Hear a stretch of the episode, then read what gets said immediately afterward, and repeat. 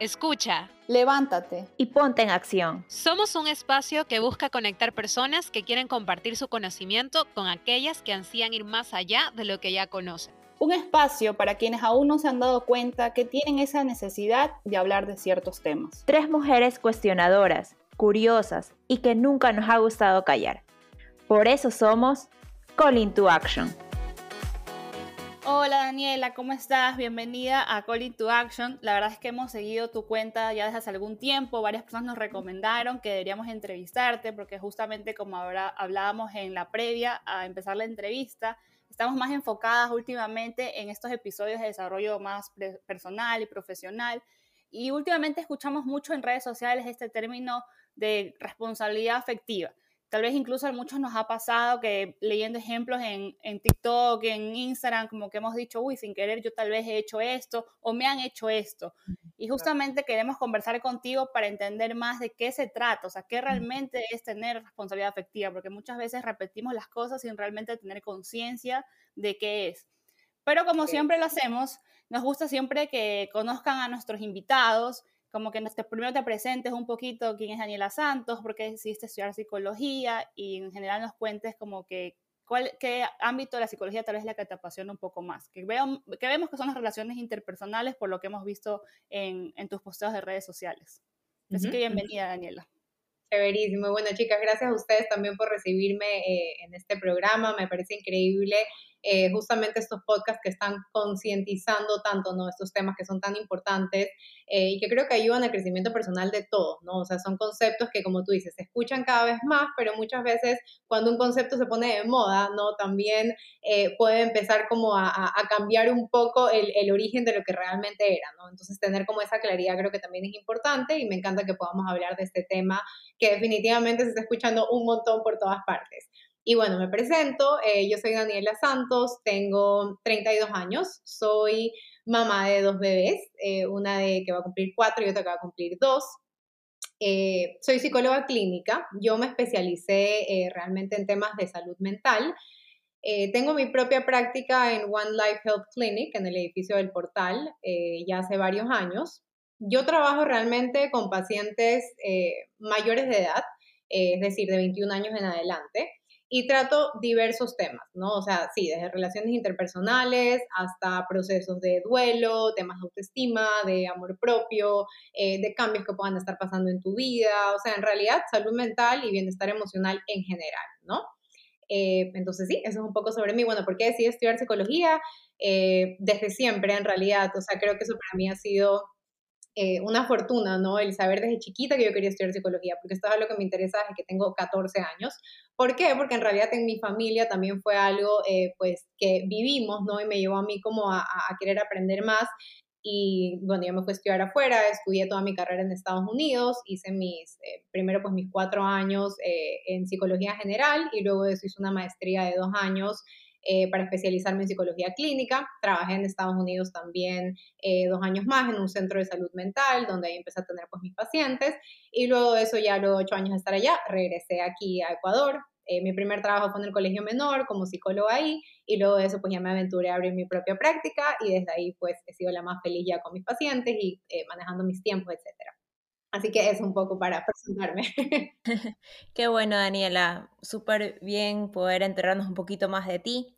Y súper chévere lo que nos comentas de que sentiste tu vocación desde pequeña. Muchas personas eso es lo que buscan. No todo el mundo tiene la suerte, pero bueno, son diferentes los caminos que recorren.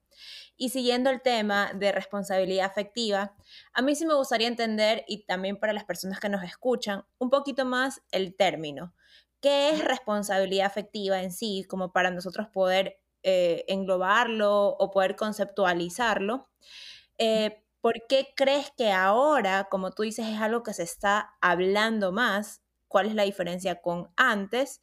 Eh, porque nosotros no lo habíamos escuchado antes entre nuestros padres, abuelos, pero ahorita es como que el boom. Entonces, no sé si nos puedas explicar algo de esto. Y efectivamente sí, es un término eh, relativamente nuevo, ¿no? Creo que ahorita hay un boom sobre la responsabilidad afectiva, eh, pero no es que es un término que tiene pues un año, ¿no? O sea, es relativamente nuevo y en realidad se empieza a utilizar eh, por psicólogos en el campo de la creación de vínculos afectivos en general, ¿no? Creo que esto es algo que también se ha enfocado mucho y se ha basado en tema eh, parejas, pero en realidad es en general, no solamente en relaciones amorosas. Y la responsabilidad afectiva como tal tiene que ver justamente con mostrarnos eh, empáticos, ¿verdad? Con mostrarnos empáticos, con mostrarnos claros, respetuosos en todas nuestras relaciones interpersonales. Eh, es hacerte cargo de tus propias emociones, ¿no? Y al mismo tiempo también, esto es muy importante, ¿no? De tus propias emociones y también responsabilizarte con los demás. ¿A qué me refiero con eso? Eh, es asumir, ¿no? Esta responsabilidad de cómo tus acciones, lo que tú dices, lo que tú haces, van a tener un impacto en la otra persona, ¿no? Y eso es algo que muchas veces no somos conscientes, simplemente actuamos por actuar o estamos en piloto automático, eh, pero lo que nosotros hacemos y decimos tiene un impacto en la otra persona. Entonces, parte de ser responsablemente afectivo es ser consciente de eso. Eh, se trata también mucho en las relaciones eh, de, establecer estos acuerdos, ¿no? O sea, de poder tener relaciones en las que uno puede comunicarse y establecer acuerdos eh, que se sientan cómodos y que ambas personas de ese vínculo, ¿no? De esa relación, los respeten, ¿no? Si uno va a poner acuerdos y límites en una relación, pues espera que eso se, se respete.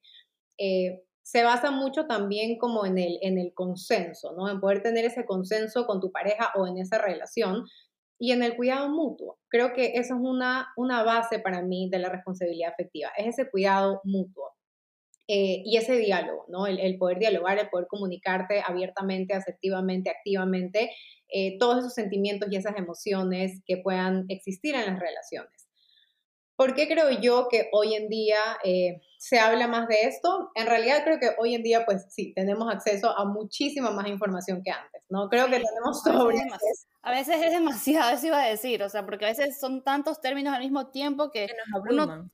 abruman, sí, esa es la palabra, y también a veces tú dices como que quieres ser buena persona, pero a veces te cuestionas como que ¿qué, qué tanto tengo que hacer, qué tanto tengo que ceder, qué tantos límites tengo que poner, y ahí va como la parte también que como que eh, realmente qué tips o herramientas nos puedes dar para ser responsables efectivamente, como que ejemplos tal vez más concretos, porque a veces uno cree que está haciendo las cosas bien, como que dices, bueno, yo soy buena persona, soy respetuosa, soy amable, pero así todo a veces sin querer podemos ofender a las personas tal vez con ciertas actitudes o, o ciertos gestos. Y ahora siento que cualquier cosa ya no fuiste responsable efectivamente. A veces incluso uno en el trabajo toma ciertas cosas que se dicen en las redes sociales ya hasta un modo de burla. Entonces ya pasó de ser algo que creaba conciencia a que la gente ya lo vuelve hasta una moda, no sé, como, y sí, lo llevan al lado eh, sarcástico y burlón. Entonces, o algunas veces también son comentarios propios, porque ahorita de lo que tú nos comentaste, primero que para mí fue ahorita ya una gran aclaración. Yo leyendo responsabilidad afectiva lo tomaba más como que, o sea, cómo soy yo responsable a mí mismo, pero en realidad la responsabilidad afectiva es como tú decías, también a los demás, hacia, los, hacia las demás personas. Eh, por ejemplo, no es solo decir, ah, yo me trato a mí mismo, tener buena autoestima, quererme a mí mismo, sino que algunas veces también son comentarios propios que yo no los hago con mala intención, dañan al, otro. Por ejemplo, en mi caso, yo algunas veces llego y digo, ay, estoy gorda, pero por decir, siempre digo algunas veces eso. Y mi hermana, que eh, sí, yo soy la más delgada de toda la familia, me dice, o sea que soy una chancha. Entonces, no estoy siendo eh, tan responsable efectivamente porque no me doy cuenta que ese simple comentario que yo me lo hago a mí mismo le puede afectar a otra persona. Pero también ahí tenemos que ver hasta, hasta qué punto es como que no puedo hablar, no puedo decir entonces nada, no me puedo expresar. Y es como que ya, bueno, o sea, yo lo decía por decirlo, pero hay que también comenzar a darse cuenta de eso. Y como dice Carlita, ¿qué tips, cómo podemos nosotros comenzar a ya ejercer esta responsabilidad? Sí, y, definitivamente, ¿no? Aquí es encontrar ese balance. Ningún extremo nunca es bueno, ¿no? Y creo que a veces las personas se casan con una idea, con una teoría, con algo que escuchan y es como que lo llevan al extremo y no encuentran ese punto medio, ¿no? Ese, ese balance, ese equilibrio, que no siempre es fácil, por supuesto, pero eh, creo que es cuestión justamente de querer aprender sobre estos temas, de querer empaparte más eh, para poder hacerlo mejor, ¿no? Entonces, para poder dar tips más específicos, eh, tal vez quisiera empezar eh, y hablar un poco, ¿no? De, de, cómo se vería una persona que no está siendo responsablemente efectiva, ¿no? Porque a veces entendemos mejor cuando, cuando vemos que esta persona no está siendo eh, responsablemente efectiva eh, y después podemos hablar de cómo se vería una persona que sí está siendo responsablemente efectiva. Porque como ustedes dicen, también ser un término ambiguo y también muchas veces si se lleva al extremo puede generar también como mucha culpa, mucha presión, eh, que también nos lleva pues también a hablar de otro tema, ¿no? Como la generación de cristal. Ahora nada se puede decir y nada se puede hacer porque la otra persona se ofende, entonces como ustedes dicen, ¿no? Ya empieza como a cambiar el significado eh, de lo que realmente es la responsabilidad afectiva, ¿no?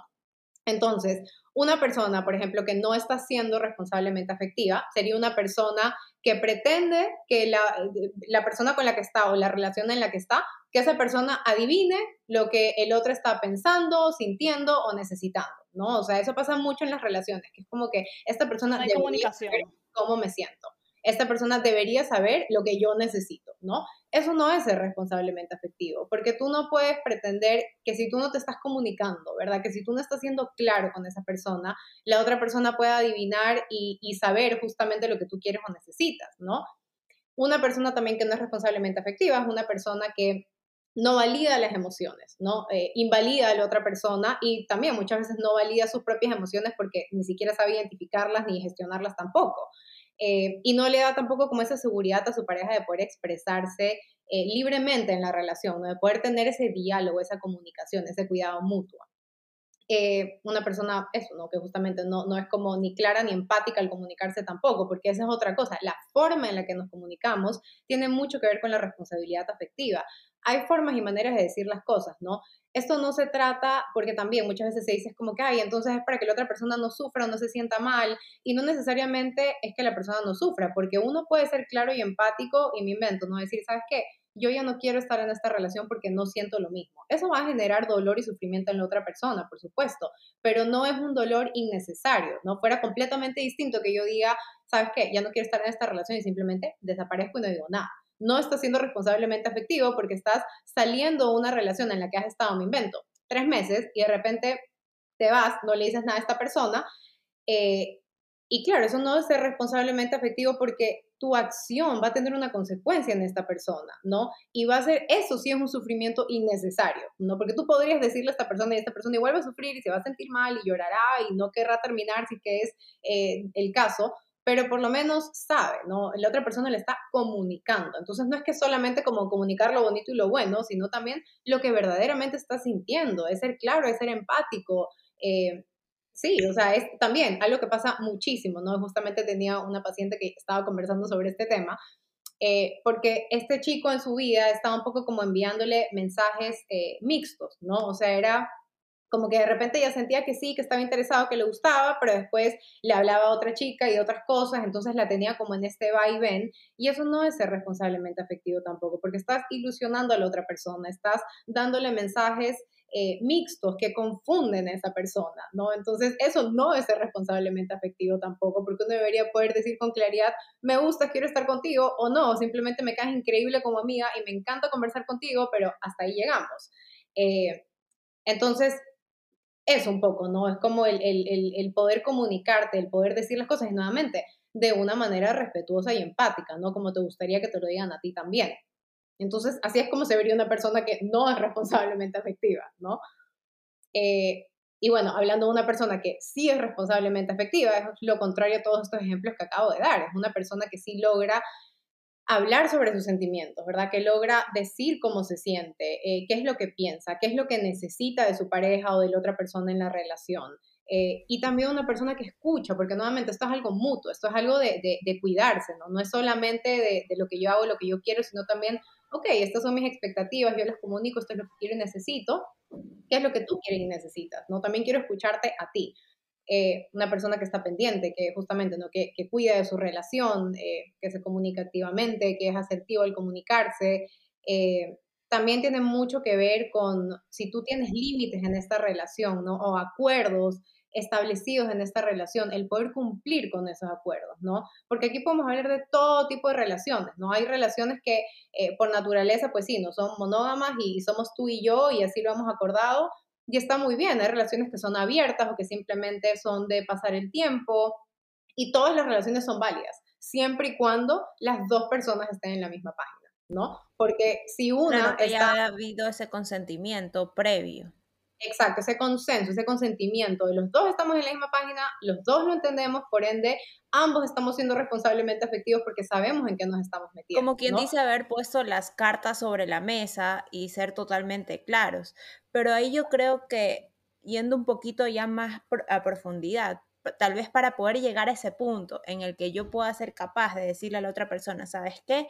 Yo quiero esto, yo siento esto, eh, estoy esperando esto habría que haber pasado ya previamente por el punto de que, ok, ya sé lo que quiero, porque hay personas que no ni siquiera saben lo que quieren y tal vez no son responsables, eh, no llegan a ese punto, a ese nivel de sinceridad, de poder de, comunicación, porque ni siquiera ellos saben lo que quieren y están en una relación eh, haciéndole perder el tiempo a la otra persona porque ni esa persona ni él propio mismo sabe si lo quiere o no lo quiere. Entonces creo que ahí viene tal vez un poco más atrás de que para poder llegar al punto de ser responsablemente afectivo, tengo que primero conocerme y saber bien qué es lo que quiero, hacia dónde me dirijo, poder identificar lo que anhelo y cuáles son mis objetivos y cuál es eh, mi posición.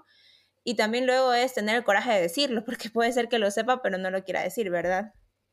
100%, 100%, y, y me encanta lo que acabas de decir, porque también tiene mucho que ver con mirar hacia adentro, ¿no? O sea, qué tanto yo estoy comunicando esto, qué tanto yo me estoy expresando, qué tanto yo estoy estableciendo estos límites, qué tanto yo estoy siendo claro y empático con mi pareja. Entonces, con mi pareja o, con cualquier relación, pero, pero sí, o sea, tiene también mucho que ver con...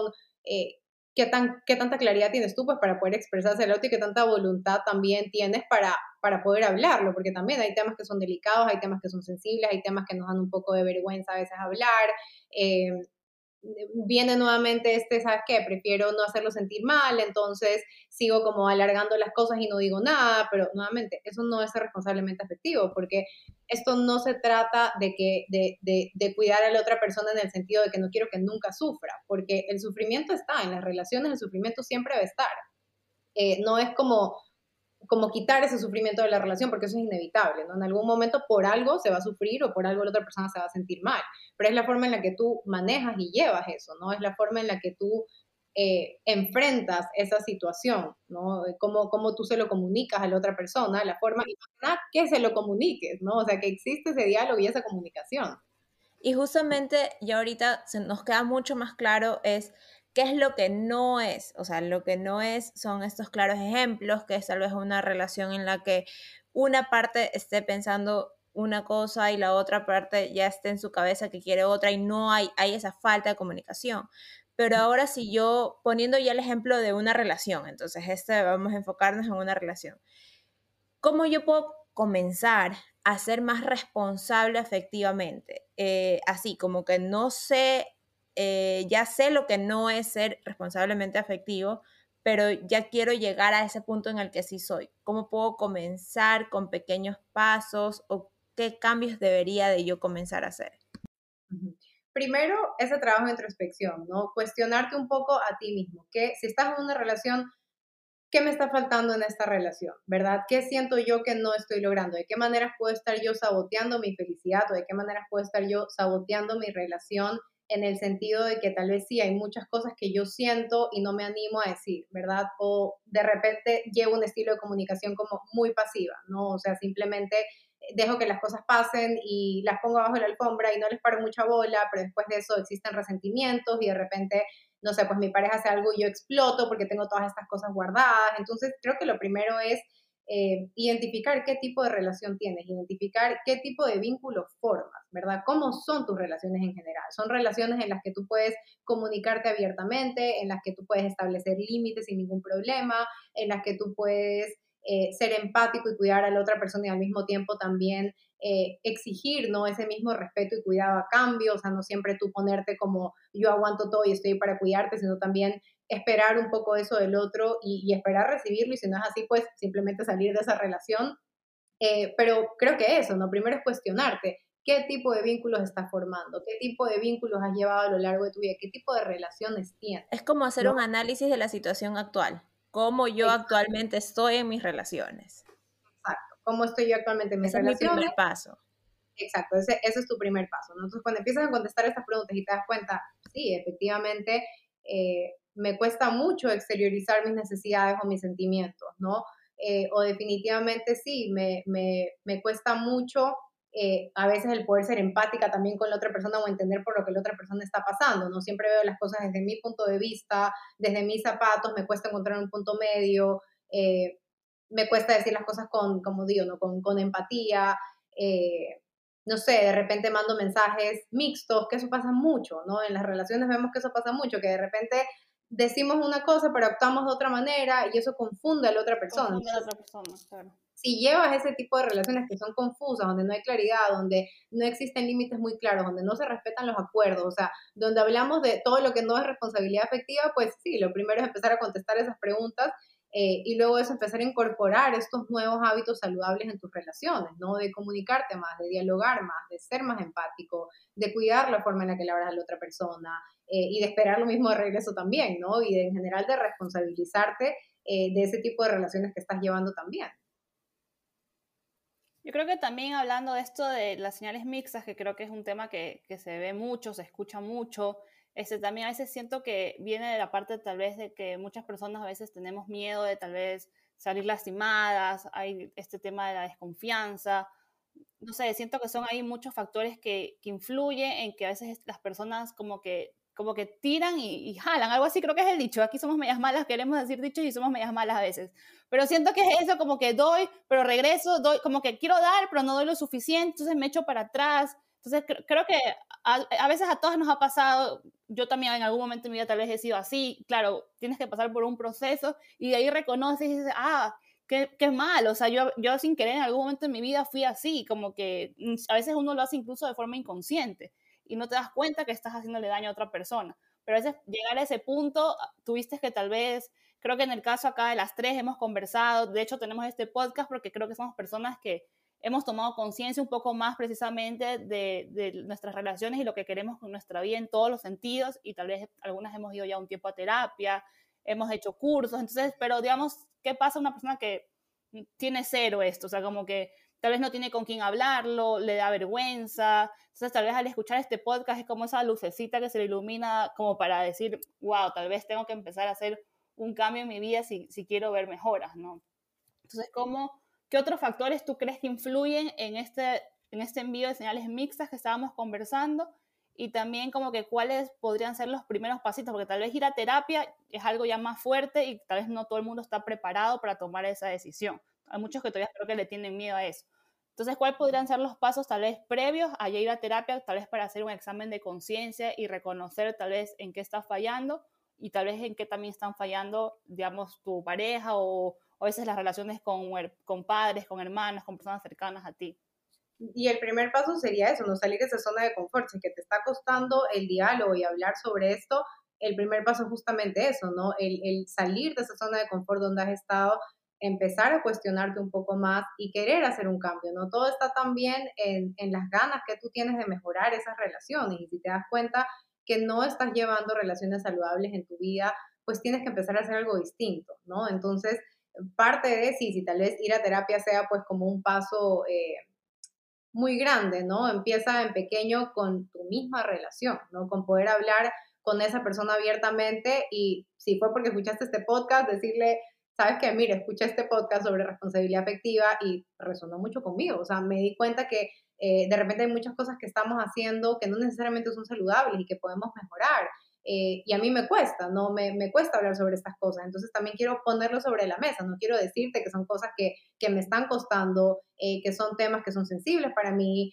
me invento, ¿no? Lo que sea que tú estés viviendo en esa relación, pues el poder exteriorizarlo primero con esa persona y sí, para mí igual el, ir a terapia, o sea, siempre va a ser un símbolo de bienestar, ¿no? El poder darte cuenta y reconocer que si es algo que te está restando calidad en tus relaciones, dar ese paso para empezar a trabajar en eso, ¿no? Y también entender de dónde vino, porque nuevamente eh, creo que muchas veces sí actuamos de forma inconsciente, pero porque no hemos hecho ese trabajo de mirar hacia adentro y de muchas veces también mirar un poco hacia atrás para poder entendernos mejor y poder tener esa compasión también hacia nosotros mismos de decir, ok, tal vez en ese momento no lo hice o hasta hace poco no lo estaba haciendo porque no tenía esa conciencia, porque estaba actuando desde lo que mejor sabía con las herramientas que tenía en ese momento, pero hoy en día que estoy conociendo sobre esto y que entiendo que puedo llevar relaciones más saludables en mi vida, pues me hago responsable también de tomar esos pasos y esas acciones concretas para poder hacerlo, ¿no? Claro, hay que tratar de usar todos nuestros medios actuales, o sea, que las redes sociales, podcast, no solo sean un medio de, eh, de diversión o de pasar el tiempo, sino que también sean medios informativos. Así también podemos seguir a Daniela, que en sus redes sociales las vamos a dejar aquí también eh, anotadas en, el, en nuestra descripción. Pueden encontrar ese tipo de información. Creería que eso también los ayuda a tener una base previa a ir a terapia. Y Daniela, eh, quisiera, eh, bueno, desde el inicio de este, de, este capítulo, estábamos conversando de diferentes tipos de relaciones que tenemos con personas, digamos, el, eh, hicimos ejemplo de mi hermana, de ahí nos pasamos a ejemplos más específicos con relaciones en pareja. Pero también se puede ser o sea, responsablemente afectivo, podemos hablar de responsabilidad afectiva eh, en otros tipos de relaciones como amistades, trabajo, con el jefe, compañeros de trabajo o con incluso los hijos. No sé si es que eso también podría aplicarse y tiene sentido, ¿cómo lo podríamos hacer? Por supuesto, por supuesto. Y, aquí estamos hablando de cualquier vínculo, ¿no? Como, como decía eh, al inicio, este término ahorita se ha empezado a usar muchísimo y se enfoca mucho solamente eh, en relaciones amorosas, pero en realidad eh, este, este es un término que habla sobre las relaciones interpersonales en general, no solamente las relaciones amorosas. Entonces aquí estamos hablando de cualquier vínculo, o sea, vínculo de amistad, familiar, laboral, de pareja, eh, con tus hijos, con tu familia, o sea, es, es tener vínculos afectivos saludables con las personas que te rodean, con todas, o sea, eso no es exclusivo solamente para las parejas. Eh, entonces es justamente como tener estos conceptos, ¿no? Para poder tener relaciones en donde ambas partes ganen, en donde ambas partes se sientan bien, en donde ambas partes eh, se sumen, ¿no? O sea, definitivamente sí aplica para todas las relaciones y lo podemos aplicar eh, en todas nuestras relaciones, justamente, ¿no? Porque eh, si hablamos, por ejemplo, no sé, con nuestro jefe, ¿no? O en el ámbito laboral, es poder comunicarnos, ¿no? Nuevamente, asertivamente, es poder hacernos cargo de nuestras emociones, es poder expresar cómo nos estamos sintiendo, qué estamos necesitando, sin tener ese, ese miedo, ¿no? sino ser muy claros con lo que queremos, con lo que necesitamos, con lo que estamos viviendo en ese momento. Y por otro lado, también exigir un poco eso de la otra persona, o sea, ser conscientes que así como nosotros estamos dando eso, también lo podemos exigir de la otra persona, ¿no? Pasa mucho también que, ay, es que es mi jefe, entonces siento que no le puedo decir esto aquí. ¿Por qué no podrías decírselo? Si es algo que es importante para ti, eh, puedes hacerlo. Todo está nuevamente en la forma en lo que lo hagas, ¿no? O sea, la forma en la que tú te estás comunicando también. Entonces, en realidad, eso se trata mucho de, ese diálogo, de esa reciprocidad, de cuidar esa relación, y eso es lo que deberíamos hacer en absolutamente todas nuestras relaciones, ¿no? Que exista reciprocidad, que exista comunicación, que exista claridad, que exista respeto eh, en las relaciones, pues eso es básico de, de todos los vínculos afectivos, no solamente los amorosos. Creo que después de esta conversación, Daniela, a mí me ha quedado mucho más claro como que ya, digamos, este concepto que era súper grande y que te bombardean por todos lados y lo ves por todos lados, como que ahora siento que ya ha quedado aterrizado a la, a la, realidad y lo hemos podido como que, me imagino un mapa conceptual, así como que ya partecitas de qué, cómo, cómo ser mejor para sentirte que eres responsable efectivamente y también ejemplos concisos de la, el tipo de persona cuando actúa de una forma que no está siendo responsable efectivamente.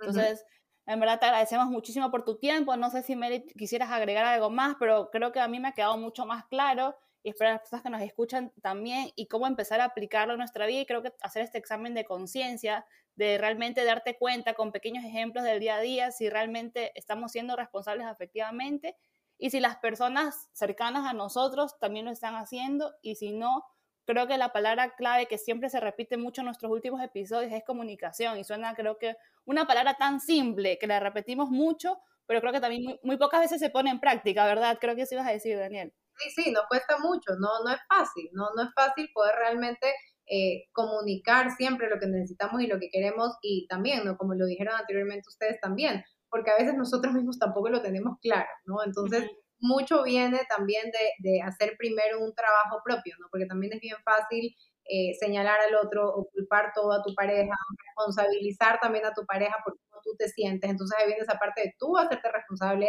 de tus emociones, ¿verdad? Y lo que tú estás viviendo.